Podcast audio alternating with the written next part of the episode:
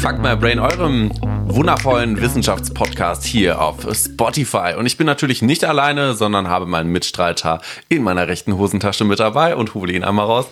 Ha, wen habe ich in der Hand?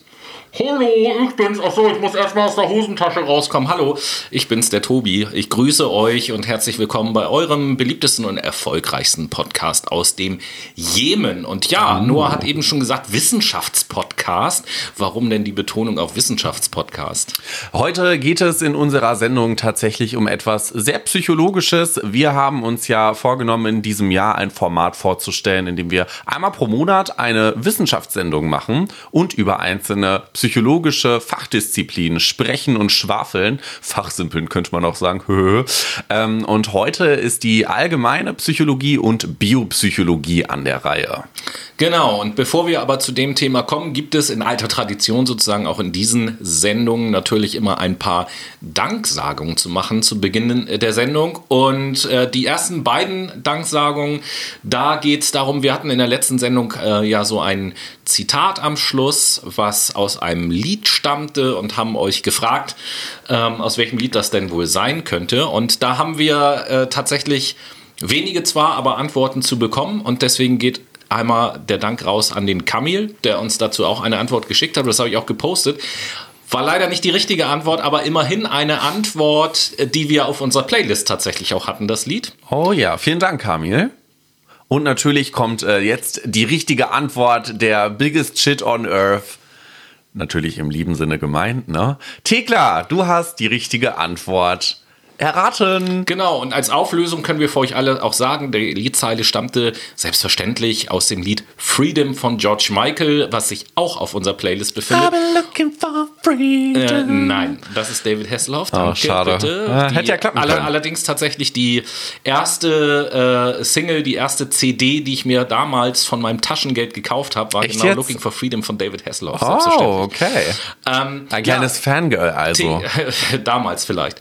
Äh, Thekla, großer George Michael-Fan. Und ähm, darüber hinaus begrüßen wir zwei Neubrainies. Grüße gehen an dieser Stelle raus an den Maurice und an den Marek. Hello, hello. Die, Schön, dass ihr dabei seid. Genau, die angefangen haben, unseren Podcast zu hören. Uh. Ja, und jetzt hatte Noah eben schon gesagt, die zweite Folge unserer Psychologie-Reihe mit der allgemeinen Psychologie und der Biopsychologie. Und wir haben uns das so ein kleines bisschen aufgeteilt. dass Noah übernimmt so ein bisschen den Part der Biopsychologie, damit fangen wir auch an, und ich der allgemeinen Psychologie. Und da muss ich hier jetzt erstmal fragen am Anfang. Biopsychologie, ist das irgendwie, keine Ahnung, biologisch abbaubar, besonders nachhaltig und vegan oder was ich muss mir darunter ja, vorstellen? Ja, Tobi, du bist tatsächlich auf dem richtigen Dampfer. Biopsychologie beschäftigt sich damit, warum Menschen Veganer werden. Ah, das ist ja interessant. Dann Richtig. erklär uns doch mal auf, warum ist das denn Sehr so? gerne. Nein, Spaß beiseite. Biopsychologie beschäftigt sich eigentlich mit den Zusammenhängen zwischen bio biologischen Mechanismen im Körper. Das heißt, hier werden neuronale, also alles, was so mit Kognition und dem Nervensystem zu tun hat, Hormone hormonell, also alles, was mit Gefühlen und Emotionen zu tun hat und biochemischen Prozessen, wie zum Beispiel dem Blutdruck und Puls in Angstsituationen. Ähm, damit beschäftigt sich das und natürlich dahingehend im Zusammenhang mit dem Verhalten von Menschen und Tieren. Mhm, mh.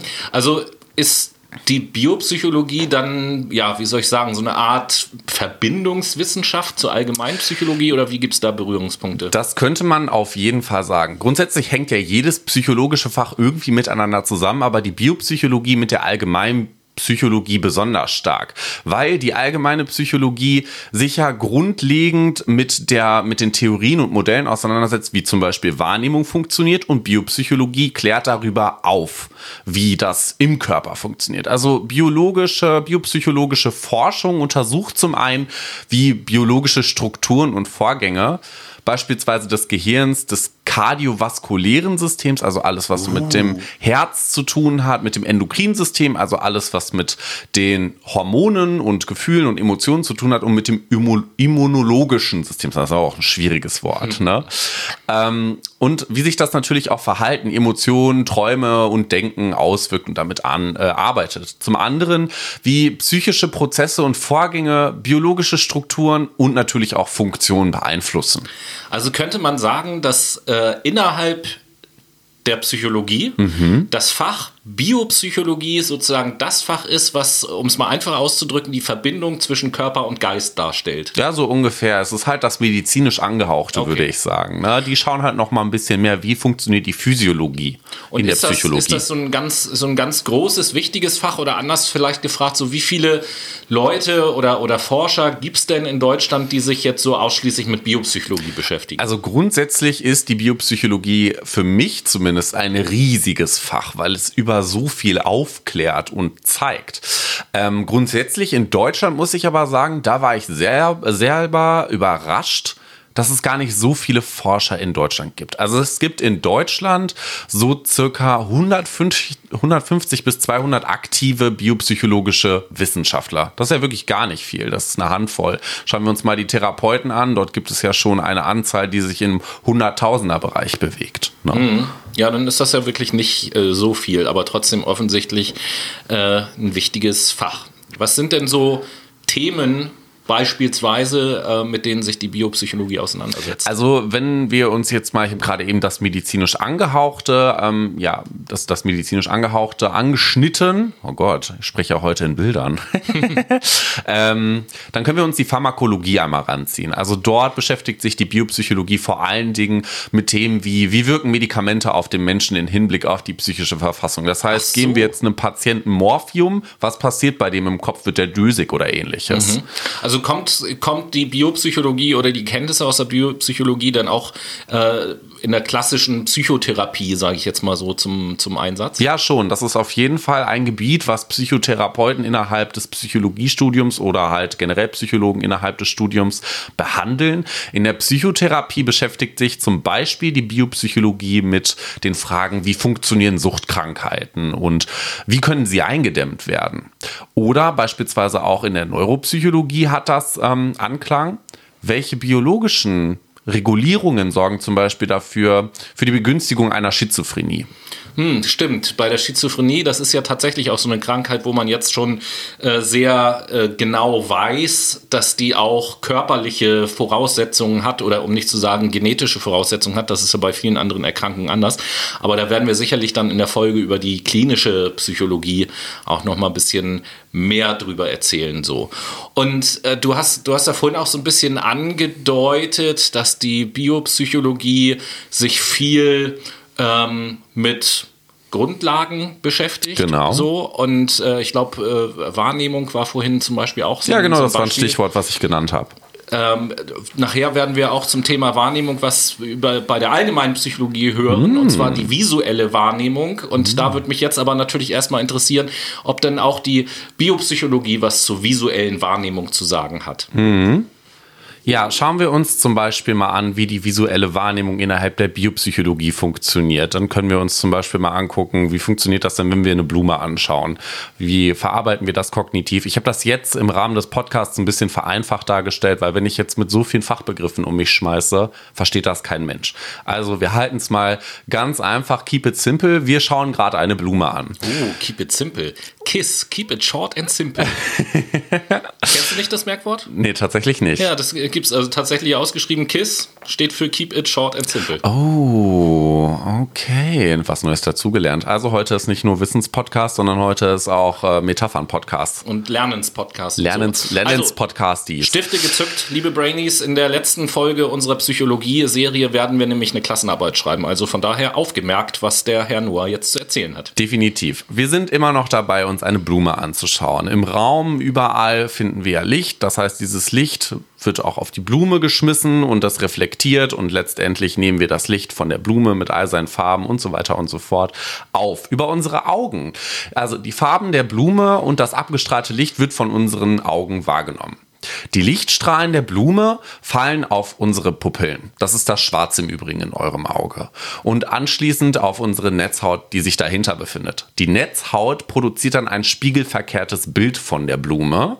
Ähm, und das Bild wird erfasst und von Gliazellen, das sind Zellen im Nervengewebe, ähm, an die Zapfen und Stäbchen, die für Farb- und Kontrastwahrnehmung zuständig sind, weitergeleitet. Die, ähm, ja, die dafür verantwortlich sind letztendlich. So, die Informationen werden dann mittels weiterer Gliazellen, also noch viel mehr Zellen im Nervengewebe, vom Auge zum Gehirn hin transportiert. Genauer gesagt zum rechten oder zum linken primären visuellen Kortex. Das ist der hintere Teil in eurem Gehirn. Tobi, du wolltest was sagen? Ja.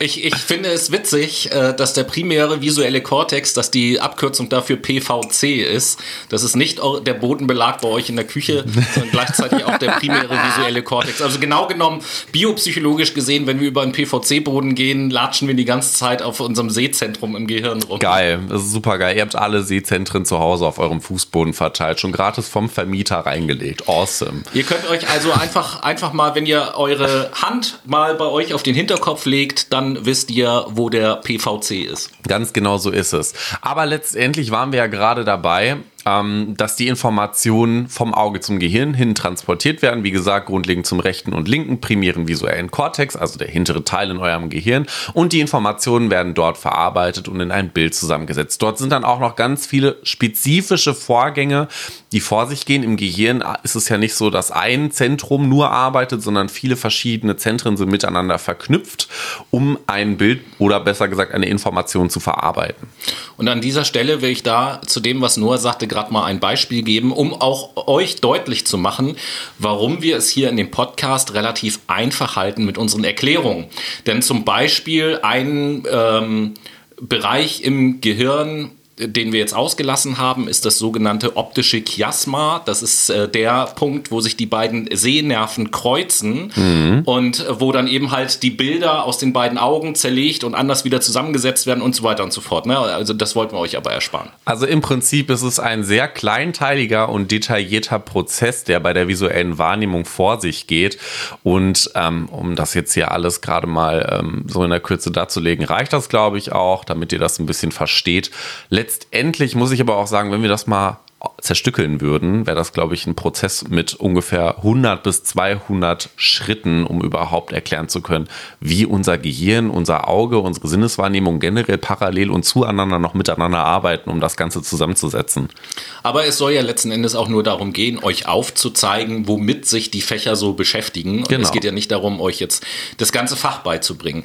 Das ist also zu der Wahrnehmung, in diesem Fall die visuelle Wahrnehmung. Aber es gibt ja noch mehr Themen, mit denen sich die Biopsychologie auseinandersetzen. Ja, nämlich was noch ganz interessant für mich war, war Gefühle und Handlungen sich mal anzuschauen. Also Gefühle beziehungsweise erst haben wir ja die Emotionen und dann haben wir das Gefühl tatsächlich. Ähm, Emotionen werden ja grundsätzlich über das Ausschütten von Neurotransmittern ermöglicht. Das sind chemische Botenstoffe in eurem Gehirn. Zum Beispiel habt ihr vielleicht mal gehört, Cortisol ist ein Stresshormon, Melatonin, das ist zum Beispiel das Hormon zum Schlafen. Äh, Adrenalin wird ausgeschüttet, wenn ihr in Gefahrensituationen seid oder wenn ihr Sport macht, Achterbahn fahrt. Dann habt ihr dieses Hochgefühl, euer Blutdruck steigt, euer Puls steigt und ihr fühlt euch, als ob ihr ein bisschen high wärt. Es gibt ja auch umgangssprachlich, äh, wird ja zu vielen Leuten auch, auch gesagt, so, dass das voll der Adrenalin-Junkie, so, wenn man mhm. Risikosportarten betreibt oder irgendwie sowas. Richtig, genau so ist es. So, und durch das Ausschütten von Neurotransmittern ähm, wird halt, ja, das Erzeugen von Emotionen ermöglicht, die im limbischen System, also die für unsere Emotionen zuständig sind und dem Zuweisen von wie fühlen wir uns gerade, generiert werden. Dies untersteht aber dem Bewusstsein, weil wir Menschen sind ja bewusste Wesen. Natürlich läuft viel unterbewusster, aber grundsätzlich sind wir ja bewusste Wesen. Und erst das Hinzuschalten der Hirnrinde die Hirnrinde ist im Übrigen der Neokortex, das heißt hier. Also die Oberfläche quasi. Ja, genau. Könnte man so sagen. Also es gibt ja, es gibt ja drei Teile vom Gehirn. Einmal dieses riesig große, was man sieht von außen, das ist so der Neokortex. Dann innen drin, das Zentrum ist das limbische System und dann hat man da drunter diesen kleinen Stab. Ähm, das ist nämlich, ja, die äh, das verlängerte äh, Rückenmark. Vielen Dank. Ich wollte Denn Medulla oblongata sagen. Die so. ist, glaube ich, ein Teil davon, wenn richtig. ich das noch so richtig im Kopf habe. Und das Kleinhirn gibt es auch noch, ne? Genau, das Kleinhirn, was ja für motorische Sachen zuständig ist. Das Cerebellum. Ich wollte so. auch nur mal zeigen, dass ich und, was weiß aus der Biopsychologie. und erst das Hinzuschalten der Hirnrinde macht Gefühle ähm, bewusst, weil da sitzt auch unsere Persönlichkeit tatsächlich. Und um diesen Prozess biopsychologisch erklären zu können und wie unser Körper auf Emotionen reagiert, habe ich ein kleines Gedankenexperiment uh, mitgebracht. Gedankenexperimente mag ich ja. Genau, also stell dir vor, du wanderst durch den schwedischen Wald. Und das habe ich schon öfter gemacht, das ne? kann ich mir gut vorstellen. Denke ich mir auch, ich nämlich auch und dementsprechend kann ich mir das gut vorstellen. Ähm, genau, stell dir vor, du wanderst durch den schwedischen Wald und auf einmal siehst du einen Braunbären. In diesem Moment bekommst du Angst. Und das nicht nur einmal, sondern du bekommst zweimal Angst. Äh, wieso bekomme ich denn zweimal Angst, bitte? Naja, unser Organismus entwickelt Angst über zwei unterschiedliche Mechanismen. Und die schauen wir uns jetzt nochmal im Detail an. Der erste Mechanismus analysiert die Situation, in der wir uns befinden. In diesem Fall, dass wir in, ja, in einer gefährlichen Situation einem Braunbär gegenüberstehen. Denn über den Thalamus, das ist ein Gebiet in der Mitte unseres Gehirns, welcher die Modulation von ein- und ausgehenden Informationen zum Großhirn ausführt, gelangt die Information von unseren Sinnesystemen, also riechen, hören, schmecken, fühlen, direkt zur Amygdala. Was ist die Amygdala? Die Amygdala ist das Zentrum in unserem Gehirn, welches innerhalb von Millisekunden analysiert und einschätzt, ob der Reiz gerade, den wir empfinden, schädlich für uns als Mensch ist oder nützlich für uns ist. Umgangssprachlich wird auch gerne Angstzentrum dazu gesagt. Oder Mandelkern. Ja. Das ist auch super. Man könnte sagen, dass sie eine mh, Alarmanlage in unserem Gehirn ist, die uns vor Gefahren grundsätzlich schützen möchte das passt eigentlich ganz gut äh, zu der Amygdala. In unserem Fall sagt die Amygdala natürlich, äh, hallo Noah, wir sind hier in einer potenziell gefährlichen Situation und kurbelt den Hypothalamus und den Hirnstamm an, die passende körperliche Reaktion dazu ausführen. Was machen die? Das Herz schlägt schneller, der Blutdruck steigt, Blut wird in unsere unteren Extremitäten gepumpt, damit wir schneller wegrennen können. Das ist tatsächlich ein evolutionär bedingter Reflex. Und natürlich bricht der Schweiß aus, um uns äußerlich zu kühlen, da in uns drinne der Blutdruck steigt und dadurch Hitze entsteht. Jetzt muss ich noch mal was zu den Braunbären sagen. Jo.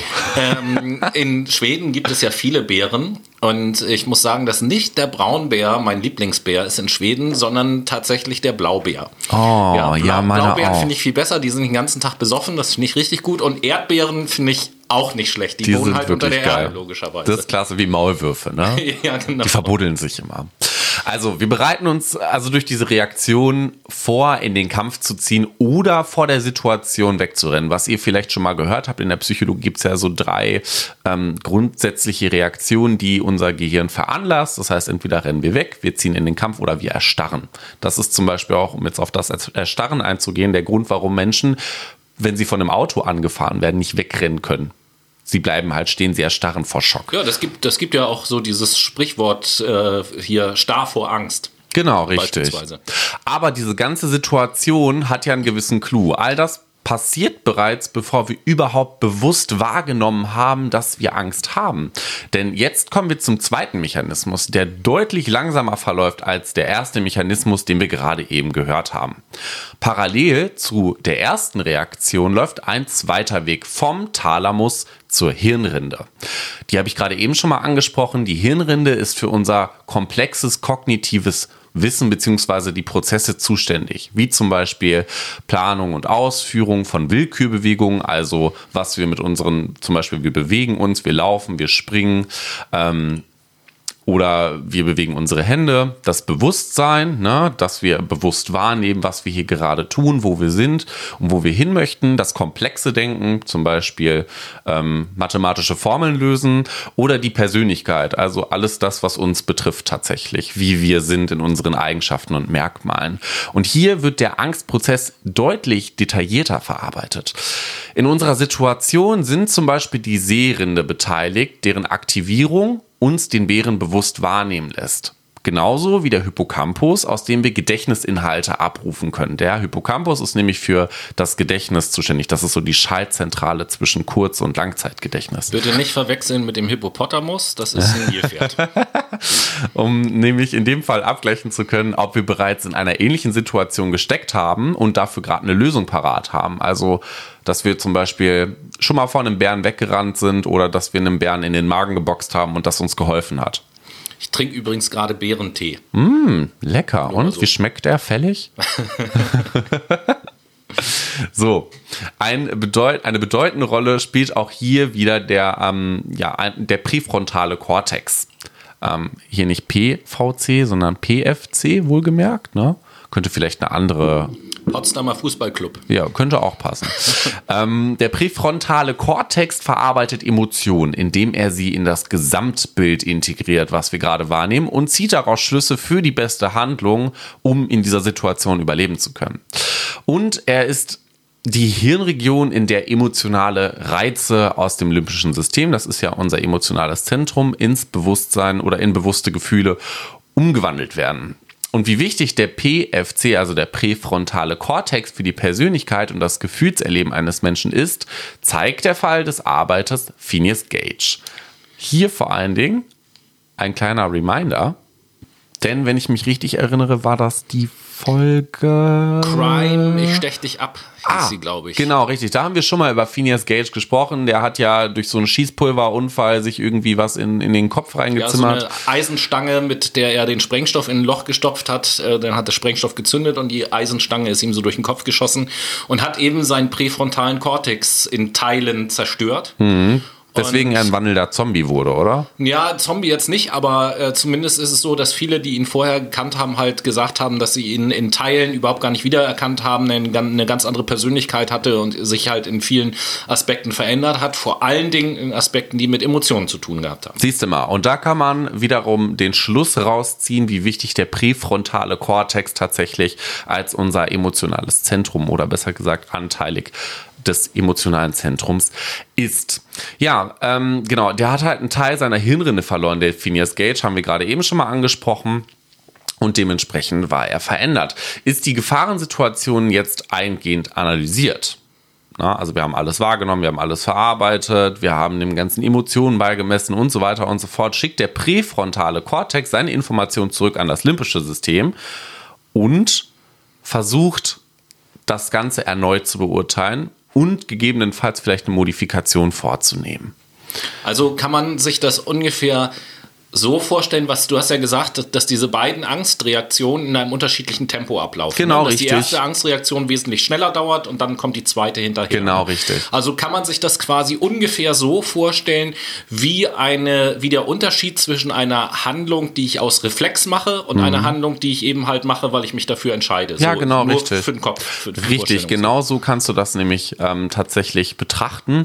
Das eine geht ja darauf zurück, die erste Reaktion, wie wir physiologisch agieren, das heißt, wie wir jetzt auf diese Situation reagieren, also wegrennen, in den Kampf ziehen oder erstarren. Und das andere hat tatsächlich damit zu tun, wie wir uns dann dadurch fühlen, dass wir Angst empfinden, wir kriegen Bauchschmerzen, wir wollen anfangen zu heulen, wir wollen wegrennen zu unserer Mama und so weiter und so fort. Das sind ja alles Funktionsmechanismen, die schon ganz, ganz alt sind und ganz, ganz früh in uns äh, angelegt wurden, also vor x Tausenden von Jahren letzten Endes. Und früher war es ja auch so, ich nehme jetzt mal das Beispiel, dass man in den Kampf zieht, das ähm, Militär, was in den Kampf gezogen ist, hatte ja auch immer Musik dabei. Und deswegen denke ich, dass an dieser Stelle genau der richtige Zeitpunkt ist, um einmal rüberzuschalten in die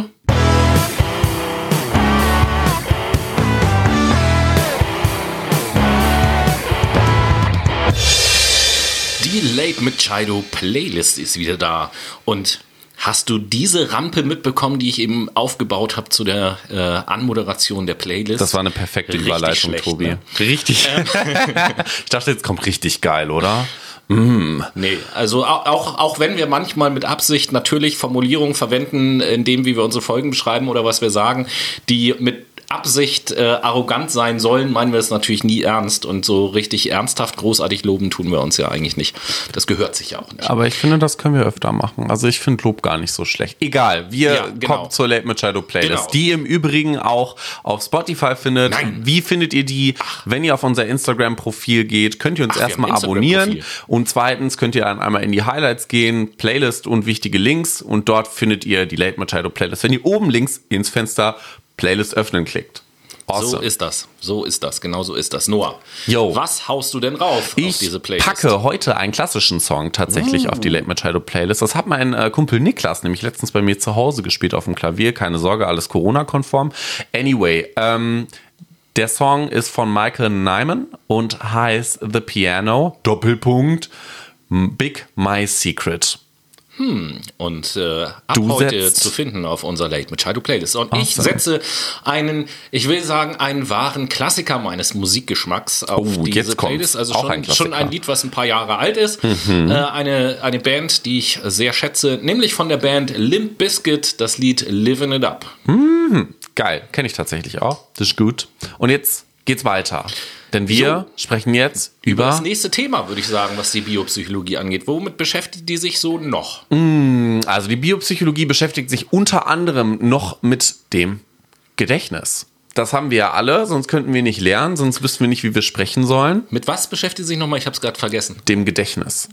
Gedächtnis. Ah, okay, schon mal gehört. Da spricht man doch stumm oder nicht das T. Du hast den Witz nicht verstanden. Nein, habe ich auch nicht. Ich hatte es vergessen. Ach so, oh. Ja, der war schlecht. Ähm, anyway, das Gedächtnis beschäftigt sich grundlegend mit den Funktionen, Informationen aufzunehmen über unsere Sinnesorgane, das zu speichern und natürlich auch Inhalte abrufen zu können. Weil sonst könnten wir zum Beispiel nicht lernen. Ah ja, gut, dann haben wir das Thema auch abgearbeitet. Nein, Spaß. Wie sieht denn so ein Prozess aus? Der scheint ja nun offensichtlich wirklich aus mehreren Schritten zu bestehen. Ja, tut er. Tatsächlich ist das Gedächtnis sehr komplex. Wie gesagt, ich habe das hier auch wieder ein bisschen einfacher gehalten, dem Verständnis verschuldet. Grundsätzlich sind wir ja erstmal Informationen aus unserer Umwelt am Aufnehmen, über unsere Sinnesorgane, sprich riechen, schmecken, fühlen, sehen. Na, hören, habe ich auch vergessen. Ähm, und diese Sinnesorgane nimmt unser Gedächtnis jetzt und schaut erstmal in der Informationsauswahl, naja, was kann ich hiervon speichern und was ist so unnötig, was ich direkt wieder in den Papierkorb packen kann, weil damit kann ich gar nichts anfangen. Hier ist im Übrigen auch schon wieder unsere Amygdala, also unser emotionales, ähm, unsere emotionale Alarmanlage beteiligt, ah, die ähm, dem ganzen emotionalen Wert beimisst, was Wert hat, was wir behalten müssen, zum Beispiel, wenn uns jetzt jemand anschreit, ähm, sollten wir das vielleicht behalten, damit wir dieses, diese Handlung nicht nochmal tun. Also du hast jetzt gerade, fand ich sehr geil, dass du den Begriff des Papierkorbs benutzt hast. Ne? Mhm. Deswegen fällt mir jetzt gerade so eine Computeranalogie ein. Das heißt, wenn ich etwas wahrnehme, dann entscheidet mein Gehirn erstmal so, hm, entweder ich packe das direkt wieder in den Papierkorb mhm. oder ich äh, lege das mal äh, kurzzeitig auf dem Desktop ab, ab, oder ich öffne einen eigenen Ordner dafür. Genau, so könnte man das perfekt in einem Bild beschreiben. Und äh, wie gesagt, die Amygdala ist da ein ganz entscheidender ja, Bestandteil, denn die stellen wir uns jetzt gerade mal vor. Du schreist mich an und sagst, Noah, wenn du jetzt hier noch einmal dein Messer einfach so in die Spüle legst, was volles mit Nutella, ohne das abzuspülen, dann hau ich dir eine rein. Dann werde ich das vermutlich nächstes Mal nicht machen, weil meine Amygdala gesagt hat, der haut mir dann eine rein. Das sollte ich mir vielleicht merken. Das ist, glaube ich, ganz sinnvoll. Dementsprechend hat das Ding einen ganz großen Wert beim Gedächtnis. So, danach geht es weiter mit der Enkodierung und Konsolidierung. Das ist das Einspeichern von Wissen und das wiederholte Abrufen der Informationen zur Festigung dieser Information. Ähm, die Speicherung passiert hauptsächlich im Großhirn. Was sind so die Funktionen des Großhirns? Der Neokortex in dem Fall wieder, ja, ne? okay. haben wir vorhin schon mal angesprochen, Planung, Willkür und so weiter und so fort, aber auch Denkfähigkeit, Bewusstsein und natürlich das, jetzt kommt die Überraschung, Gedächtnis, yay. So, das auf jeden Fall schon mal, dann kommen wir zu einem nächsten Schritt, Engrammierung. Das ist die dauerhafte Abspeicherung von Inhalten im Gedächtnis. Ähm, ich glaube, wir wissen alle, wann unsere Mama Geburtstag hat und wie alt sie ist. Das wurde zum Beispiel heftig engrammiert. Das ist also Stimmt das, dass dann Engrammierung, ich habe den Begriff tatsächlich noch nicht gehört, aber dass das sozusagen die Übertragung ist vom Kurz- ins Langzeitgedächtnis? Ja, genau, und das Ablegen von Informationen okay. im Langzeitgedächtnis. So, und weitere Funktionen des Gedächtnisses sind natürlich auch Verknüpfung von neuen und alten Informationen und der Informationsabruf an und für sich, also wieder das sich erinnern. Okay, jetzt haben wir uns also erstmal so mit dem Prozess beschäftigt, sage ich jetzt mal. Mhm. Aber wie ist denn, ich habe jetzt eben schon so die Stichworte oder das Stichwort Kurzzeitgedächtnis, Langzeitgedächtnis äh, kurz mal so genannt. Wie ist denn, wie soll ich das nennen? Wie sind denn die unterschiedlichen Instanzen des Gedächtnisses, so nenne ich das jetzt einfach mal so aufgebaut? Mhm, ähm, du meinst die Ebenen. Es gibt vier ja. Gedächtnisebenen, die mehr oder weniger ineinandergreifend funktionieren. Und die unterscheiden sich in Speicherkapazität und in Dauer. Das erste ist das Ultra-Kurzzeitgedächtnis. Das nennt man auch sensorisches Gedächtnis. Das, das ist wie ein Sensor, der für unsere Sinneswahrnehmung zuständig sind. Also hier werden Sinnesinformationen aufgenommen und im Ultra-Kurzzeitgedächtnis zwischengespeichert. Die Speicherkapazität ist nicht gerade groß, so etwa ein bis zwei Sekunden. Man kennt das zum Beispiel, man sitzt im Unterricht, hört dem Lehrer gerade mal einen Moment nicht zu und der sagt dann, Noah, was habe ich gerade eben gesagt? Und im besten Fall weiß man das noch. Dann haben wir das nämlich unserem auditiven äh, sensorischen Gedächtnis zu verdanken, dass wir diesen kurzen Input nochmal abrufen können. Dann haben wir als zweites das Kurzzeitgedächtnis. Man nennt das auch primäres Gedächtnis. Hier werden dann die Sinnesinformationen übernommen. Das Kurzzeitgedächtnis hat tatsächlich ein bisschen mehr Speicherkapazität. Das kann so zwischen fünf und neun Informationseinheiten speichern ähm, und ist so in der Länge 10 bis 20 Sekunden kann das auf jeden Fall abspeichern. Das kennt ihr selber aus der täglichen Anwendung auch. Ne? Bei der Arbeit oder zu Hause ist vollkommen egal. Man sitzt da und möchte irgendjemanden anrufen. Man guckt sich eine Telefonnummer an. Man wählt diese Telefonnummer. Mhm. Es ist besetzt. Man legt wieder auf. Und dann beim nächsten Versuch muss man die Nummer nochmal angucken. Ne? Man hat es im Kurzzeitgedächtnis, hat man sich das gemerkt. Das reicht aus, um das eben zu wählen. Aber danach ist es eben halt auch wieder weg. Geiles Beispiel. Hm. Aber dieses Modell des Kurzzeitgedächtnisses gilt als veraltet und wurde mit dem Modell des Arbeitsgedächtnisses nach Batterly ergänzt. Noah, warum erzählst du uns denn hier so veraltete Sachen? Na, tatsächlich, weil das noch in der Lektüre so auftaucht und weil es ja auch ähm, seine Daseinsberechtigung hat, weil aus diesem ja. Fehler konnten wir lernen und Neues produzieren. Wir konnten neue und alte Informationen miteinander verknüpfen, um was Neues herstellen zu können. Ja, aber wie sieht denn dann das neue Modell sozusagen. Das Arbeitsgedächtnis also. Das Arbeitsgedächtnis ist so das ähm, sekundäre Gedächtnis oder auch mittelfristiges Gedächtnis genannt. Das speichert Infos von wenigen Minuten bis sogar einigen Monaten. Und ähm, es wird nur ein Bruchteil der Information aus dem Kurzzeitgedächtnis übernommen und dann mit Gefühlen angereichert. Hier auch wieder im Einsatz im limbischen System die Amygdala und der Hippocampus, habe ich gerade eben schon mal angesprochen, mache ich auch gleich gerne nochmal detailliert, die diese Informationen für das Langzeitgedächtnis vorbereiten. Aber verstehe ich das jetzt richtig? Dieses mittelfristige Gedächtnis ist ja etwas anderes mhm. als das Kurzzeitgedächtnis. Mhm. Wir sehen ja auch da Informationen. Man könnte sagen, es ist ein Upgrade. Ja, aber beziehungsweise hier, äh, du hast ja gerade eben gesagt, dass nur ein Bruchteil der Informationen aus dem Kurzzeitgedächtnis übernommen werden. Das heißt, die Neuerung ist jetzt, dass nicht mehr unterschieden wird zwischen Ultrakurzzeitgedächtnis und Kurzzeitgedächtnis, sondern es gibt nur noch das Kurzzeitgedächtnis und das ist dann vor dem Arbeitsgedächtnis sozusagen. Genau, richtig. Okay. So könnte man das verstehen. Nur damit ich Sie. Und warum werden beispielsweise nur ein Bruchteil der Informationen ähm, ja, wahrgenommen und verarbeitet. Letztendlich haben wir schon Wissen in unserem Kopf und wir können wieder Neues und Altes zusammen verknüpfen. Dementsprechend auch Arbeitsgedächtnis, das arbeitet für da uns. Da kommt doch bestimmt wieder die, die Amygdala und der Hippocampus ins Spiel bei diesem Vorgang. Genau, habe ich gerade yeah. eben schon mal angesprochen. Der Hippocampus, was ist das überhaupt? Ich habe es vorhin schon mal erwähnt, die Schaltzentrale oder Schaltstelle zwischen Kurz- und Langzeitgedächtnis. Das heißt, Inhalte werden hier nach seiner Bedeutung ins Langzeitgedächtnis übernommen und das ist immer abhängig von der emotionalen Bewertung, wo die Amygdala natürlich wieder eine ganz große Rolle spielt.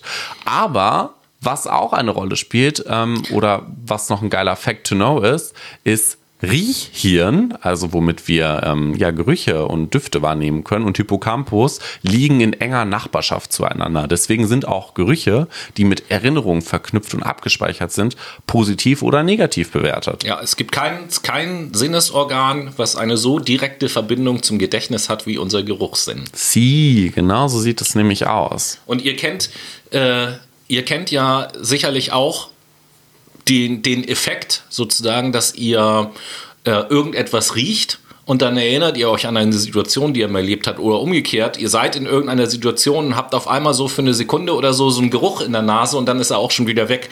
Das liegt an dieser engen Verbindung zwischen Gedächtnis und Geruchssinn. Genau so ist das. Das hat Tobi sehr gut erklärt. Und jetzt kommen wir natürlich zum wichtigsten Bestandteil unseres Lebens, das Langzeitgedächtnis. Und äh, ja, wie das Langzeitgedächtnis schon äh, aussagt, hat das eine Speicherdauer von ein Leben lang.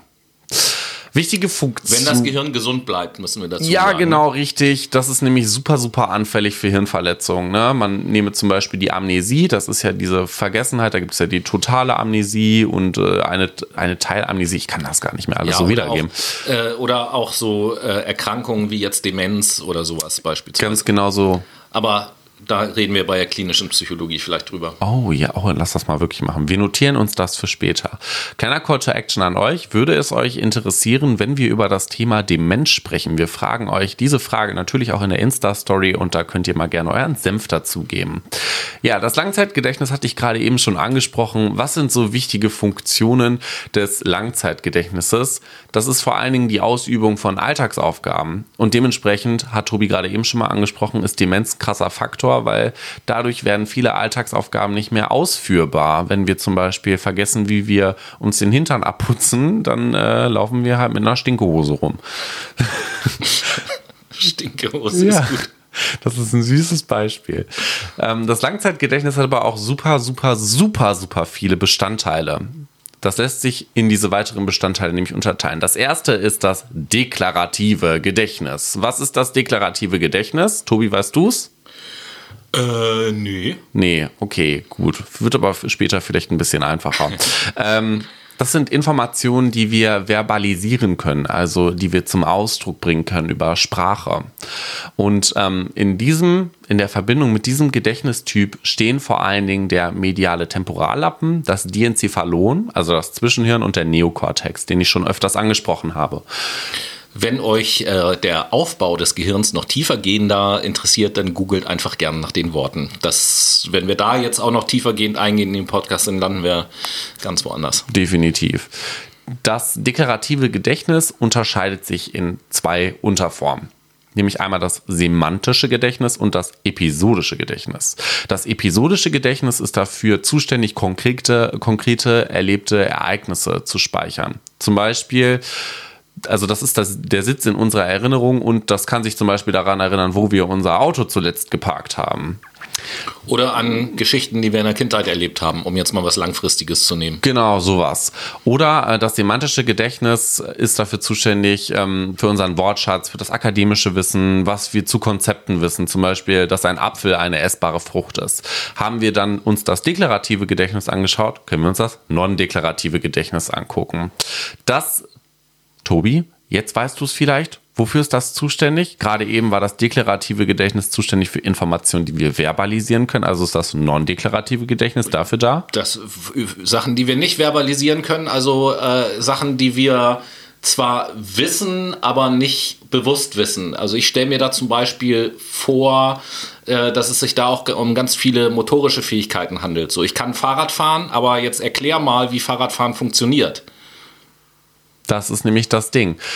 Solche Informationen werden dort abgespeichert, die wir über implizites Lernen erworben haben, also über nicht bewusste Lernprozesse innerhalb unseres Systems, wie zum Beispiel Fahrradfahren oder wie wir einen Löffel halten oder wie wir einen Toast in den Toaster stecken. Das Wort implizites Lernen, das wird nachher bei der allgemeinen Psychologie auch nochmal auftreten. Interessant.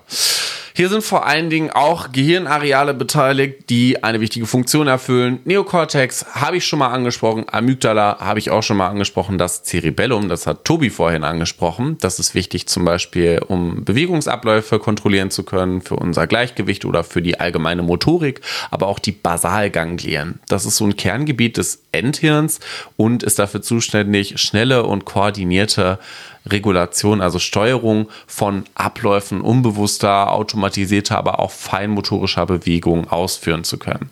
Und das non-deklarative Gedächtnis, weil es so schön ist, unterteilt sich natürlich auch noch wieder in weitere Formen, nämlich in das prozedurale Gedächtnis. Das heißt, hier sind Informationen über Muskelbewegungen gespeichert, über Angewohnheiten und Fertigkeiten, zum Beispiel Autofahren oder einen Ball werfen. Und Priming natürlich Priming haben wir schon mal angesprochen in einer Folge.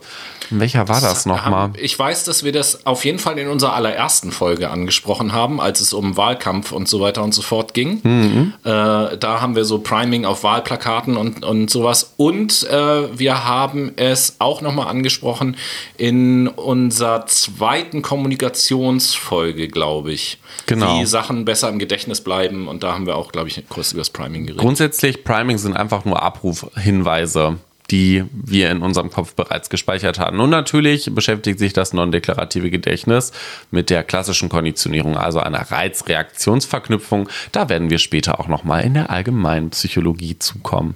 Ja, Gott Mensch. war das viel Input. Ja, Jesus. Noah, vielen Dank für den Einblick in die Biopsychologie auf jeden Fall. No problemo, wie ihr merkt, die Biopsychologie ist ein wenig anstrengend, weil sie halt sich mit sau vielen chemischen, biochemischen, physischen Prozessen auseinandersetzt auseinandersetzt.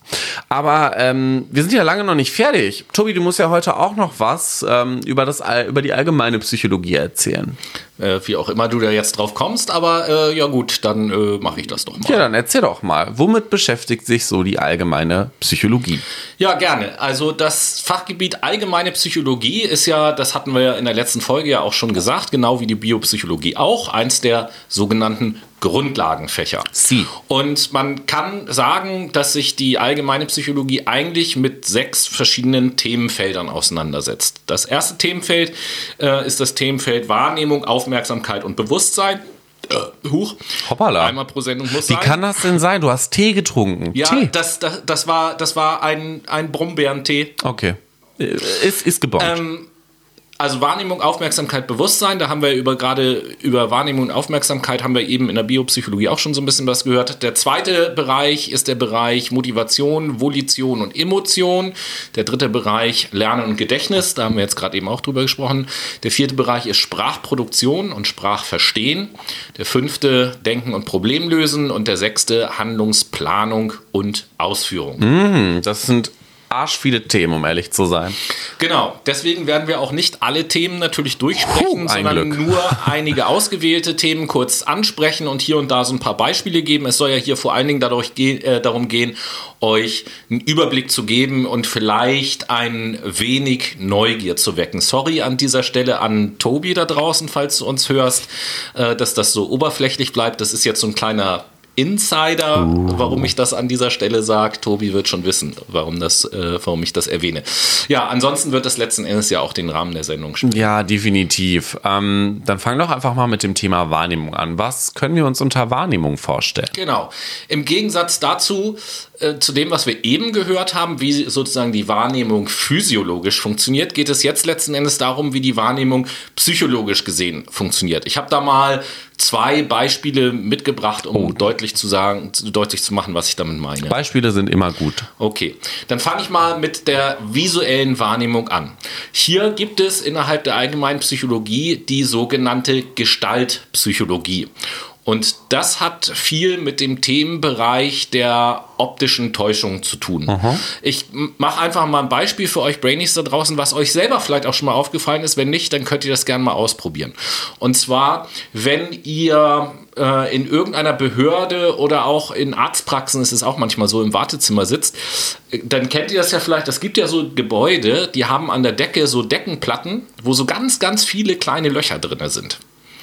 Und äh, das hat bestimmt jeder von euch irgendwo schon mal gesehen. Macht euch mal den Spaß, wenn ihr da irgendwo sitzt und guckt euch einfach nur diese Deckenplatte an.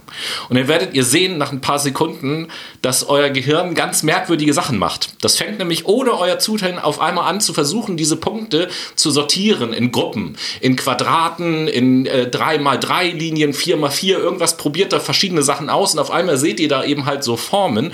Und das, was das Gehirn da macht, das kommt aus dieser Gestaltpsychologie. Da gibt es auch besch- verschiedene Gesetzmäßigkeiten, auf die ich jetzt hier überhaupt gar nicht eingehen möchte. Aber das ist ein Beispiel, wie optische Täuschung beispielsweise funktionieren können und dass unser Gehirn, das kann man vereinfacht sagen, unser Gehirn versucht immer Ordnung ins Chaos reinzubringen. Unser Gehirn ist ein Wesen, was Ordnung eigentlich mag. Und da entstehen dann manchmal ganz erstaunliche Effekte. Und das ist eine Sache, mit der sich die allgemeine Psychologie beschäftigt. Oder wenn ich mal auf die auditive Wahrnehmung, also auf das Hören eingehe, da gibt es äh, die sogenannten crossmodalen Ah, Aufmerksamkeitseffekte. ah, ah, ah, ah, ah, ah, ah. Da fällt mir ein Beispiel ein. Äh, da, der der, der, der, der Cocktail-Party-Effekt. Genau, der Cocktail-Party-Effekt oder Cocktail-Party-Phänomen, je nachdem gibt es äh, beides. Und ähm, das beschreibt letzten Endes, dass ich ja in der Lage bin, wenn ich jetzt auf, äh, habt ihr vielleicht auch schon mal erlebt, wenn ihr auf einer Party seid, wo überall Stimmengewusel ist und ihr steht irgendwie mit so einer Gruppe zusammen, unterhaltet euch so ein bisschen und dann aber, meinetwegen auch in eurem Rücken, ähm, mitten in diesem Stimmengewusel wird auf einmal euer Name genannt. Dann ist sofort eure Aufmerksamkeit auf einmal da. Ja, das heißt, das Gehirn ist durchaus in der Lage, verschiedene auditive Reize gleichzeitig wahrzunehmen und dann, je nachdem, was relevant ist, eure Aufmerksamkeit zu lenken. Das ist auch so ein Bereich, mit dem sich die allgemeine Psychologie beschäftigt. Spannend. Was ist jetzt mit den anderen Themen? Ja, dann mache ich mal weiter mit dem Thema Aufmerksamkeit. Und da gibt es ein schönes Beispiel, nämlich den sogenannten Stroop-Effekt. Das habe ich noch nie gehört. Was ist der Stroop-Effekt? Ja, das will ich euch mal erklären und gleichzeitig das mit einem kleinen Call to Action verbinden. Mhm. Und zwar, um den Stroop-Effekt sichtbar oder spürbar zu machen, braucht man eine Vorlage. Und diese Vorlage in Form eines Bildes werde ich ähm, jetzt im, in der kommenden Woche mal in die Story stellen und dann könnt ihr euch davon einen Screenshot machen oder ihr googelt es einfach und sucht euch selber ein Bild und dann könnt ihr das bei euch selbst mal ausprobieren. Hm. Es geht nämlich darum bei dem Stroop-Effekt, ihr habt dort eine Liste von Worten und diese Worte sind in unterschiedlichen Farben geschrieben. Und äh, um selber zu erfahren, was dieser Stroop-Effekt ist, müsst ihr in einem ersten Schritt einfach diese Worte vorlesen und dann die Zeit stoppen, wie lange ihr braucht um alle Begriffe vorzulesen. Im zweiten Schritt lest ihr nicht mehr die Begriffe vor, sondern nennt einfach die Farbe, in der das Wort geschrieben ist und stoppt auch die Zeit. Mhm. Und ihr werdet merken, dass ihr im zweiten Versuch für dieselbe Anzahl an Worten viel länger braucht, also was heißt viel, aber länger braucht, als im ersten Versuch. Und das liegt einfach daran, dass ihr im zweiten Versuch ja nicht lesen dürft oder nicht lesen müsst, sondern nur die Farbe benennen. Euer Hirn kann aber nicht anders als lesen.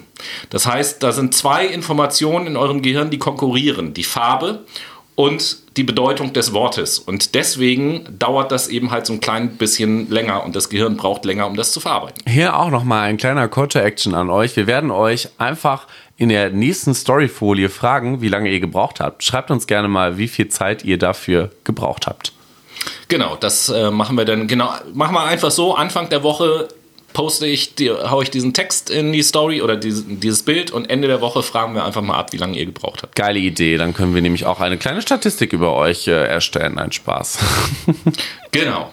Ähm, ja, und dann gibt es natürlich auch noch in diesem Themenblock das Thema Bewusstsein. Mm, stimmt. Und hier habe ich zwei Beispiele, zwei kleine mitgebracht. Ähm, einmal das Thema Veränderungsblindheit und das Thema Sublim subliminale Wahrnehmung. Kannst du dir darunter was vorstellen? Ähm, Veränderungsblindheit ja, subliminale Wahrnehmung nö. Also, Ver Veränderungsblindheit ist eigentlich relativ einfach. Das merken wir sogar im Alltag manchmal, ja. Also wir sprechen ja im beruflichen Kontext oftmals von Betriebsblindheit oder sonst mhm. irgendetwas. Unser Gehirn nimmt unheimlich viele Reize ständig wahr und filtert die für uns, das ist quasi eine Service-Dienstleistung vom Gehirn für uns, hm. äh, filtert die gleich nach wichtig oder unwichtig. Und Dinge, die dem Gehirn im Moment nicht wichtig erscheinen, die nehmen wir eben halt auch nicht wahr. Und vielleicht hat der eine oder andere von euch auch auf YouTube oder so schon mal so tolle Videos gesehen, wo irgendwie ein Mensch nach dem Weg gefragt wird und dann laufen da auf einmal so zwei Leute, die eine Tür tragen äh, zwischen den beiden Personen durch und dann wird der eine, der nach dem Weg fragende, ausgetauscht und nach dieser Tür erklärt der andere ganz normal weiter und kriegt gar nicht mit, dass da ein anderer Mensch auf einmal vor ihm steht, zum Beispiel. Geil. Ja, das, das wäre Veränderungsblindheit. Und, und subliminale Wahrnehmung, das kennt ihr. Früher hat man die, die Werbung versucht, so ein bisschen damit zu arbeiten, mit dem, ja, mit dem unbewussten Senden von irgendwelchen Reizen, dem millisekündlichen Einblenden von irgendwelchen Botschaften, die man mhm. gar nicht bewusst wahrnehmen kann und so. Das ist halt so diese, ich sag mal, unterschwellige Wahrnehmung. So könnte das ah, sein. Ah, okay. Also das, subliminal ist eigentlich nur ein anderes Wort für unbewusst? Ja, unbewusst oder unterschwellig, so ja. Okay. Das war also der erste Themenblock. Im zweiten Themenblock geht es um Motivation, Volition und Emotion. Und damit das insgesamt nachher nicht zu viel wird, gehe ich aber hier nur exemplarisch auf den Bereich der Motivation ein, dass ihr einfach so einen Eindruck über das Fach halt bekommt. Ähm, Motivation. Ich habe letztens eine Klausur über Arbeits- und Organisationspsychologie mhm. geschrieben und da ging es auch um Motivation und da gab es auch wieder die Motivations- oder Bedürfnishierarchie, besser gesagt, nach Maslow und die Zwei-Faktoren-Theorie nach Herzberg. Kannst du dazu was sagen? Ja, also das sind beides, beide gehören in den Bereich der allgemeinen Psychologie rein, was die mhm. Motivation angeht. Allerdings ähm, ist das, was in der allgemeinen Psychologie passiert, beziehungsweise wie das Thema Motivation betrachtet wird, noch grundlegender als solche Modelle. Okay. Ja, also die Modelle bauen sozusagen auf den Erkenntnissen der allgemeinen Psychologie auf. Ähm, Ich fange einfach mal an. Es gibt äh, zum Beispiel die sogenannten Erwartung mal Wert-Theorien. Ja, davon habe ich schon mal gehört. Wie, aber das ist so lange her. Wie, wie war das nochmal? Ja, diese Theorien gehen also von einer, ja, wie soll ich das nennen, von einer ganz, ganz rationalen Funktionsweise des menschlichen Gehirns aus. Also so ungefähr wie der Homo economicus in der Betriebswirtschaftslehre. Hm, da kannst du ja gleich schön aus deinem Wirtschaftspsychologiebereich gleich wieder mit so ein paar Fachbegriffen um dich werfen, nicht wahr? Also ja, Mhm. klar, das meint das letzten Endes. Ähm, bloß zu diesem, also Homo economicus, zu dieser merkwürdigen Art von Mensch, kommen wir noch in einer anderen Sendung, glaube ich. Das passt Sehr gerne. tatsächlich mehr in die Arbeits- und Organisationspsychologie so ein bisschen Kritikhagel ist auf jeden Fall vorprogrammiert. Also, Motivation, Erwartung mal Wert. Ganz einfach eigentlich. Mit äh, Erwartung ist in dieser Gleichung gemeint die Wahrscheinlichkeit der Zielerreichung und mit Wert die Attraktivität des Ziels. Dazu sagt man auch Valenz, ne? Ganz richtig, Herr Okay. Professor. Schönen Fachbegriff nochmal ins Spiel gebracht. Und auf dieser Theorie bauen halt verschiedene Motivationsmodelle auf. Zum Beispiel das sogenannte Risikowahlmodell nach Atkinson. Wer, das, wen das interessiert, kann das mal googeln. Aber das ist sozusagen die Grundlage für solche Modelle. Es geht also ganz einfach gesagt bei Erwartung mal Wert darum, dass die Kombination dieser beiden subjektiven Faktoren, Er- Erwartung und mal Wert, quasi eine Grenze überschreiten müssen, um einen Handlungsimpuls in Gange zu setzen. Okay. Und äh, was war jetzt noch der zweite Begriff im Thema Motivation? Ähm, Selbstwirksamkeit. Aha. Und äh, zu der Selbstwirksamkeit, zur Erklärung der Selbstwirksamkeit, gebe ich einmal ganz kurz ab an unseren Außenreporter Professor Noah. Guten Tag, meine Damen und Herren. Die Selbstwirksamkeit. Die Selbstwirksamkeit ist die subjektive Einschätzung, dass man die Verfolgung und Verwirklichung von Zielen durch das eigene Verhalten beeinflussen kann. Vielen Dank und zurück ins Studio. Danke, Herr Professor Noah. Ich will das mal an einem kurzen Beispiel kurz beschreiben. Vielleicht kennt ihr das auch, ähm, wenn ihr selber oder früher, als ihr Kinder wart, eure Eltern einen eigenen Garten oder Kleingarten hattet beispielsweise. Dann seid ihr sicherlich auch schon mal in die Situation gekommen, dass ihr irgendwie rausguckt und in den Garten schaut und denkt, hm, es müsste mal wieder Rasen gemäht werden. Und dann Nein. geht, dann geht euer zweiter Blick vielleicht hoch in den Himmel und ihr denkt, hoffentlich fängt es gleich an zu regnen, weil ich überhaupt keinen Bock habe, Rasen zu mähen. Richtig. So, aber früher oder später macht man es dann doch eher widerwillig und mäht den Rasen und ist man irgendwann fertig. Und vielleicht habt ihr euch selber dann auch schon mal erwischt, wie man dann so am Rand der Rasenfläche steht und quasi am besten so die Hände in die Hüften gestützt und innerlich sich so selber zunickt, während man auf den gemähten Rasen schaut. Und dieses Gefühl, was ihr in dem Moment habt, das ist das Gefühl der Selbstwirksamkeit, weil Selbstwirksamkeit ist eigentlich äh, nichts anderes als, so wie Noah das eben etwas komplex erklärt hat, ähm, dieses Gefühl, was ich habe, wenn ich die Auswirkung meiner eigenen Arbeit ganz unmittelbar sehen kann. Und das ist eben halt auch ein Gefühl, was motiviert. Also quasi könnte man dazu sagen, stolz auf etwas sein, was man vollbracht hat. Ja, wobei Stolz, glaube ich, tatsächlich noch mal ein bisschen was anderes ist als rein einfach diese Selbstwirksamkeit, aber vergleichbar ist das schon, würde ich sagen. Okay. Ja, also das löst ja tatsächlich ein Gefühl in einem aus und das ist eben halt ein Gefühl, was, was motivierend ist. Deswegen, ähm, auch darüber sprechen wir vielleicht auch im Kontext der Arbeits- und Organisationspsychologie nochmal. Deswegen ist es zum Beispiel auch so wichtig ähm, bei der Arbeit, dass die Arbeit so gestaltet ist, dass man äh, sozusagen einen ein Mitarbeiter einen kompletten Arbeitsdurchgang auch selber macht, damit er eben halt die Ergebnisse seiner Arbeit auch mitbekommt, weil daraus schöpfen wir auch Motivation. Ja, deswegen ist so dieses ähm, monotone Arbeiten, Fließbandarbeiten und nur kleinteilige einzelne Arbeitsschritte machen halt für die Motivation auch nicht so gut. Da können wir tatsächlich einmal eingreifen im, in der Folge Arbeits- und Organisationspsychologie und können da über das Job Characteristics Ja. Modell sprechen. Wunderbar. Habe ich letzte Woche habe ich über das äh, JCM im Übrigen im Seminar auch gesprochen. Hm, geil. Gut, ja, aber bevor wir jetzt äh, weitergehen und zum Block Lernen und Gedächtnis kommen, kommen wir an dieser Stelle erstmal zur.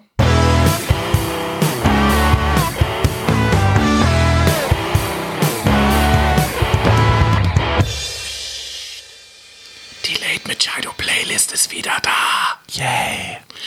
Noah, was Ja. ist dein zweiter hervorragender Song? Von den Carey Brothers Blue Eyes. Und deiner, Tobi? Ein äh, Song, der euch vielleicht da draußen vom Titel nicht viel sagt, aber so ihr denn auf Social Media ähm, unterwegs seid, äh, regelmäßig, wird er euch vielleicht schon mal untergekommen sein, weil der im Moment ziemlich viral geht, nämlich von Nathan Evans, das Lied Wellerman. So, jetzt sind wir ja wieder zurück. Worum soll es jetzt nochmal gehen? Ich habe es irgendwie vergessen. Ja, wie passend, um Lernen und Gedächtnis soll es an dieser Stelle gehen. Brumms. Genau. Gut, dass du denselben Witz machst, den ich vorhin auch gemacht habe. Du hattest wahrscheinlich auch vergessen, dass ich den schon gemacht habe. Ja, gut. natürlich. War Wir nur in meinem Ultra-Kurzzeitgedächtnis. Da wir verankert. nämlich über das Gedächtnis, wenn ich mich recht er er erinnere, schon relativ ausführlich gesprochen haben, ähm, will ich mich hier so ein bisschen auf das Thema Lernen konzentrieren. Nice. Super. Jetzt kommt also die Glocke und der Speichel ins Spiel. Unter anderem, um das so ein bisschen aufzulösen, was Noah damit meint, sage ich gleich. Also in der allgemeinen Psychologie gibt es erstmal ganz grundlegend verschiedene Formen des Lernens. Es gibt das klassische Konditionieren, das ist das, wo Noah drauf angespielt hat. Dann gibt es das instrumentelle Lernen und, was wir vorhin auch schon gehört haben, das implizite Lernen. Genau. Zunächst haben wir das klassische Konditionieren. Und zu diesem Thema schalten wir ins Labor zu Professor Tobi. Einen wunderschönen guten Tag, liebe wissensdurstige MitbürgerInnen. In der Basisanordnung des klassischen Konditionierens wird ein unkonditionierter Reiz, der eine unkonditionierte Reaktion nach sich zieht, mit einem neutralen, konditionierten Reiz gepaart. Das hat zur Folge, dass nach einiger Zeit der konditionierte Reiz die unkonditionierte Reaktion hervorruft und damit zurück ins Studium. Ähm, ja, ich übersetze das mal eben ganz kurz für nicht so hochintelligente Menschen. Also, Pavlov hat in seinem Experiment ein paar Hunde gehabt und hat tatsächlich die Hunde so ein bisschen ausgenutzt.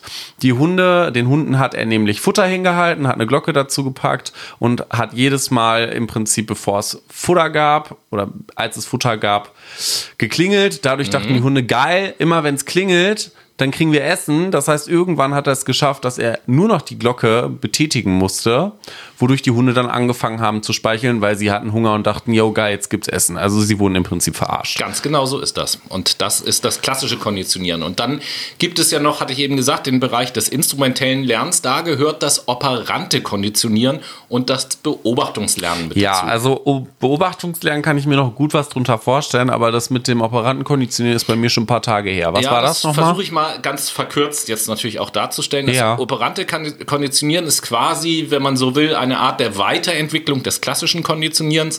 Äh, wer sich dafür interessiert, ein berühmter Name in dem Bereich ist B.F. Skinner, ein Wissenschaftler, der sich äh, damit beschäftigt hat, beziehungsweise auch dieses Konzept geprägt hat. Und sp- hier spielt die sogenannte Art der Verstärkung eine große Rolle. Also ein Verhalten wird quasi erlernt, um entweder eine positive Folge herbeizuführen oder eine negative Folge zu vermeiden. Das ist jetzt sehr verkürzt dargestellt. Jo, ja, da erinnere ich mich schon ein bisschen dran. Das habe ich mir fast gedacht. Ähm, ja, und dann haben wir noch das implizite Lernen. Ähm, das bedeutet, dass es hier um Situationen geht, in denen das Lernen eher inzidentell stattfindet und daher auch weniger gesteuerter Aufmerksamkeit bedarf. Ja, inzidentell bedeutet übrigens sowas wie beiläufig. Gruß, euer Professor Noah an dieser Stelle. Danke, Herr Professor. Sehr gerne. Der nächste Bereich der allgemeinen Psychologie, die Sprachproduktion und das Sprachverstehen, sei nur kurz erwähnt, weil hier geht es zum Beispiel um die unterschiedlichen Arten und Weisen, Sprachen zu lernen. Ja, und was für unterschiedliche Arten und Weisen? Naja, ganz einfaches Beispiel ist dir schon mal aufgefallen. Behaupte ich jetzt einfach so, dass du relativ gut Deutsch sprechen kannst, Nee. aber kaum, trotzdem kaum Ahnung von der deutschen Grammatik hast. Und wenn du in der Schule eine Fremdsprache lernst, beispielsweise, lernst du eben halt auch viel über die Grammatik. Richtig, Das sind also ja. zwei, unsere Muttersprache haben wir einfach auf eine andere Art und Weise gelernt, als wie wir klassisch in der Schule eine Fremdsprache lernen. Das ist einfach mit unterschiedlichen Art und Weisen des Spracherwerbs gemeint. Okay, ja, das ergibt natürlich Sinn. Ja, und dann kommen wir zu dem nächsten Bereich, dem logischen Denken und Problemlösen. Das klingt natürlich noch spannender. Erzähl Ja. mir mal ein bisschen darüber was. Hier wird es auch wieder einiges zum Mitmachen geben. Für euch Brainies in, in unserer Story werden wir in den nächsten äh, Tagen da auch etwas posten. Ihr werdet gleich noch sehen, was. Auf jeden Fall auch wieder etwas, wo ihr mal selber mitmachen könnt. Äh, ich konzentriere mich hier jetzt erstmal auf den Bereich des Problemlösens im ersten Schritt. Worum geht's? Als Problem wird grundsätzlich ein Hindernis oder eine Barriere gesehen, die zwischen der Ausgangssituation und dem Zielzustand steht. Hm, Okay, wie kann ich mir das denn jetzt vorstellen? Okay, ich stell dir mal eine beispielhafte Aufgabe, die wir Ja. halt auch dann noch in unsere Story reinpacken werden. Mach mal. Herr der Ringe-Fans aufgepasst Oh an dieser Stelle. no. Orks verspeisen mit Vorliebe Hobbits. Da ist ein Boot und ein Fluss mit zwei Ufern. Und du sollst mit dem Boot drei Orks und drei Hobbits von einem Ufer an das andere Ufer bringen, ohne dass ein Hobbit gefressen wird. Das Boot fasst nur zwei Personen und es müssen sich bei jeder Überquerung muss mindestens eine Person auf dem Boot sich befinden. Und zu keinem Zeitpunkt dürfen an einem Ufer mehr Orks als Hobbits sein. Auf geht's. Äh, ja, das ist dann doch ja. wohl lieber eine Aufgabe für unsere Brainies, die dann äh, sich da ein bisschen mehr Zeit äh, für nehmen können. Wir stellen genau dieses Problem eben halt in unsere Story. Mal sehen, wer das dann lösen kann. So viel sei schon mal gesagt. Der kürzeste Lösungsweg, den es tatsächlich gibt, besteht aus zwölf Schritten. Und schickt uns dann gerne Bilder von eurem Lösungsweg. Dann gucken wir mal, was äh, dabei rauskommt.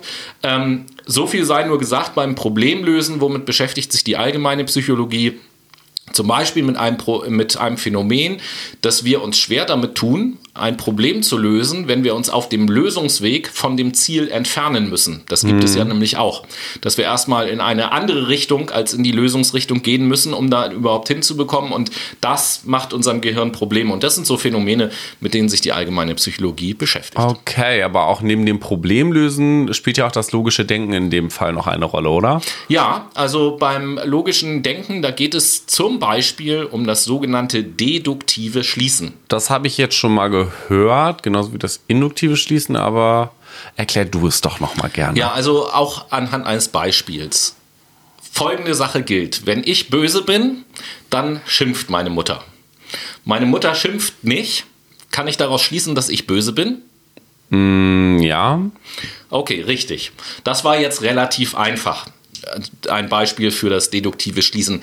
Ähm, jetzt fügen wir noch sogenannte Quantoren hinzu. Okay. Und dann erscheint dann ein anderer Satz. Alle Psychotherapeuten sind Quacksalber, alle Quacksalber sind Psychologen, sind alle Psychotherapeuten Psychologen. Ja.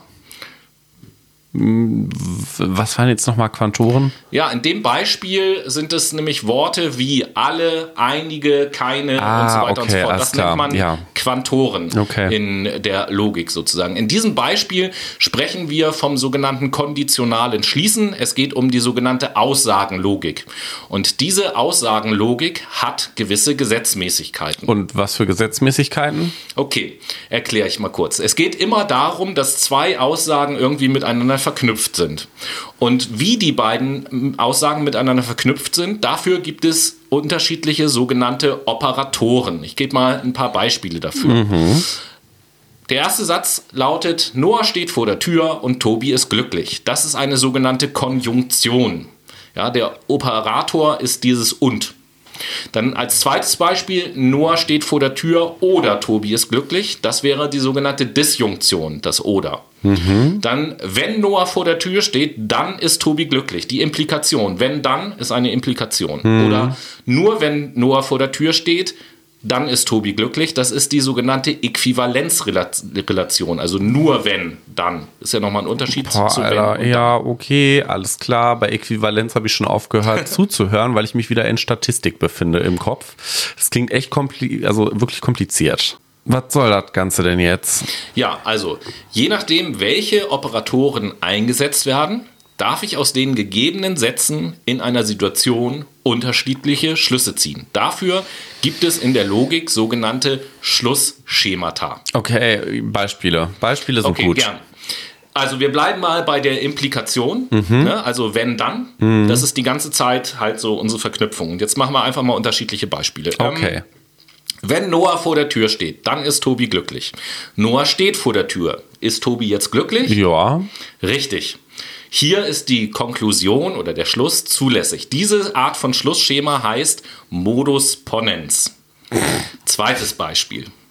Wenn Noah vor der Tür steht, dann ist Tobi glücklich. Tobi ist nicht glücklich. Steht Noah vor der Tür. Ähm, ich würde sagen, nein, ich stehe nicht vor der Tür. Richtig. Auch hier ist die Konklusion zulässig und diese Art von Schlussschema heißt Modus Tollens. Tollens. Drittes Beispiel. Toll. Wenn Noah vor der Tür steht, dann ist Tobi glücklich. Tobi ist glücklich. Steht Noah vor der Tür? Äh, ja. Nein. Hier ist die Konklusion nicht zulässig. Dieses Schlussschema lautet Bestätigung des Hintergliedes. Dieser Er Satz Glied besteht gesagt. Aus, ja, ich wusste, dass es kommt. Dieser Satz besteht ja aus zwei Gliedern. Das sogenannte Vorderglied Okay. ist Noah. Wirklich? Ja, wenn Noah vor der Tür steht und das Hinterglied ist Tobi. Okay. So. Und ähm, bei dieser Art der Verknüpfung, Tobi ist glücklich. Ich kann ja auch noch in, aus anderen Gründen glücklich sein, ähm, die was, ja, was anderes sind, als dass du vor der Tür stehst. Mhm. Deswegen ist dieser Schluss an dieser Stelle halt nicht zulässig. Okay, gut. Letztes Beispiel. Ja. Wenn Noah vor der Tür steht, dann ist Tobi glücklich. Noah steht nicht vor der Tür. Ist Tobi jetzt, glück, äh, ist Tobi jetzt nicht glücklich? Äh, äh, ja. Nein. Auch hier ist die Konklusion nicht zulässig und dieses Schlussschema heißt logischerweise Verneinung des Vordergliedes. Okay. Und das sind jetzt die Alle Gesetzmäßigkeiten. anderen äh, Menschen, äh, Männer vor allen Dingen, die ihr Vorderglied verneinen, die sollten sich dann vielleicht mal zu einem anderen Psychologen begeben. Eine gute an Idee. Dieser Stelle. Ja, das sind halt ein, einfach einige Gesetzmäßigkeiten des logischen Denkens. Ist jetzt mega kompliziert zum Zuhören auf jeden Fall, aber das sollte auch so sein. Äh, einfach um euch aufzuzeigen, dass logisches Denken ganz schön kompliziert ist, wenn man es denn tatsächlich mal in Formeln packt, wie das Ganze denn so funktioniert. Und ihr selber kennt ja vielleicht auch, manchmal macht man irgendwie im Internet oder so irgendwelche Quizzes oder Tests, wo einem einfach so logische Sätze gesagt werden, wenn das, dann das und so ist es jetzt, gilt jetzt das oder das und dann muss man sich entscheiden. Das ist manchmal tatsächlich ganz schön kompliziert. Und äh, um es nicht zu viel werden zu lassen, der Vollständigkeit halber noch ein paar Worte zum letzten Bereich der allgemeinen Psychologie, nämlich Handlungsplanung und Handlungsausführung. Auch hier wollen wir euch noch mal kurz einen Einblick geben, was so die Themen sind, ähm, womit sich die allgemeine Psychologie so beschäftigt. Aus dem Titel lässt sich das schon ganz gut ableiten, worum es geht. Die allgemeine Psychologie beschäftigt sich in diesem Themenbegriff mit Begriffen wie Aufgabenwechsel oder die Doppelaufgabe, unterschiedliche Komplexitätsgrade, Okay, Reizreaktionsmuster, okay, Parameter, okay, Wechselkosten, okay, Refraktärperioden, dorsaler okay. Pfad. Ja, okay, ist jetzt gut. Tobi, äh, reicht jetzt auch mal. Ich denke, wir überfordern die Brainies. Ähm, ich denke, das reicht jetzt mit einem Überblick aus der allgemeinen Psychologie und bin froh, dass wir jetzt diese doch sehr fachliche Sendung gut auf den Punkt gebracht haben. Nicht nur die allgemeine Psychologie, sondern, das kann man ja zusammenfassend sagen, liebe Brainies da draußen, wir wollten euch einfach einen Überblick geben, womit beschäftigt sich die biologische Psychologie und die allgemeine Psychologie. Und ich hoffe, dass das uns einigermaßen so gelungen ist. Ich hoffe auch sehr. Hinterlasst uns gerne mal ein Feedback. Ähm, schickt uns mal eine Direct Message oder auch gerne mal eine E-Mail, wenn ihr jetzt irgendwelche konkreten Vorschläge habt für eine Sendung. Wir sind offen dafür. Wir haben ja auch Bock, dass ihr euch kreativ beteiligt. Dementsprechend schickt gerne eine E-Mail an fuckthebrain at gmail.com. Ich würde mich freuen. Und äh, denkt daran, wie immer, ihr macht das ja auch immer ganz treu, da freuen wir auch, äh, uns auch drüber, unseren Social Media Kanal Schwerpunkt Instagram natürlich zu beobachten. Dort werden wir im Laufe dieser Woche, wie angekündigt, einmal das Thema Stroop-Effekt äh, nochmal reinhauen, dass ihr das Yes. selber ausprobieren könnt und als so ein bisschen ein Rätsel dieses Ork- und Hobbit-Problem ähm, nochmal die Spielregeln sozusagen schildern. Dann könnt ihr euch selber äh, mal daran versuchen und wir werden dann äh, zum nächsten Wochenende hin eine Musterlösung auch veröffentlichen. Und die Umfrage zu dem Thema Demenz werden wir auch starten, wobei mir da noch eingefallen ist im Laufe der Sendung, dass wir das, äh, wenn wir dazu eine Sendung machen, nicht in die klinische Psychologie mit unterbringen, sondern vielleicht einfach mal eine eigene Sendung dazu machen. Das wäre eine geile Idee. Demenz ist ja krass, eine krasse Krankheit im Alltag Eben. auch. Ne? Und wir haben ja auch schon mal jemanden in der Sendung gehabt, der schwerpunktmäßig mit dementiellen Patienten arbeitet und den können wir dann ja vielleicht auch mal wieder dazu holen. Mhm. Sehr so. gerne. Let's do it. Das würde sich auf jeden Fall anbieten. Ja, und ähm, bevor Noah dann gleich die letzten Worte dieser Folge gebühren, möchte ich, äh, wie ihr das natürlich auch schon kennt, euch noch mit einem Zitat verabschieden und mich dann auch damit verabschieden. Und das Zitat der Woche ist nämlich folgendes. Eine solide Basis ist das Fundament einer guten Grundlage. Und nächste Woche beschäftigen wir uns dann mit der Frage, ob eine männliche Domina ein Domino ist. Bis bald, Rian, euer Tobi. Vielen Dank fürs Zuhören, Leute. Bis nächste Woche. Auf. Tschüss.